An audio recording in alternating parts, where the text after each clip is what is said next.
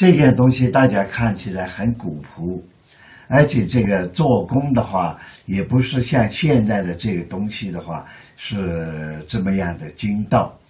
但是这件东西的话，它是包含了很深刻的那个呃三代人的历史。一九四九年的时候呢，一位云南人跟着他的那个上司，就从昆明到重庆，然后呢就到了台湾。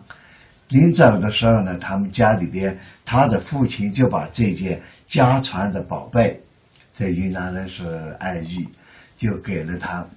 他就把这件东西呢，就带到了台湾。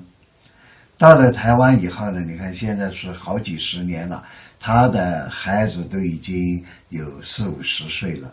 前几年呢，要跟他的儿子到那个美国去定居。临走时候呢，他就把这件东西呢，就送给了他的另外一个小儿子。而这个小儿子呢，又就是做这个珠宝生意的。他就把这些东西放在他那里。后来过了很多年，我到台湾去访问的时候呢，就认识了这位老板。他听说我是云南来的，就非常感慨万千，就把这件东西拿出来。我也非常喜欢这样的东西，这就是翡翠里边的名品，叫做黄夹绿。那么这样的东西的话，它虽然做工不像现在，但是通过这个呢，它反映了一个中国人爱意，另外一个呢，加上中国人的家乡情结。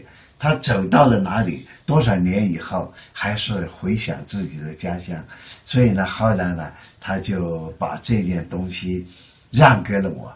你看，六十年了，大概一九四八年到二零一一年一二年。又把这些东西又回来，几十年以后，这件东西到了台湾，又从台湾又回来。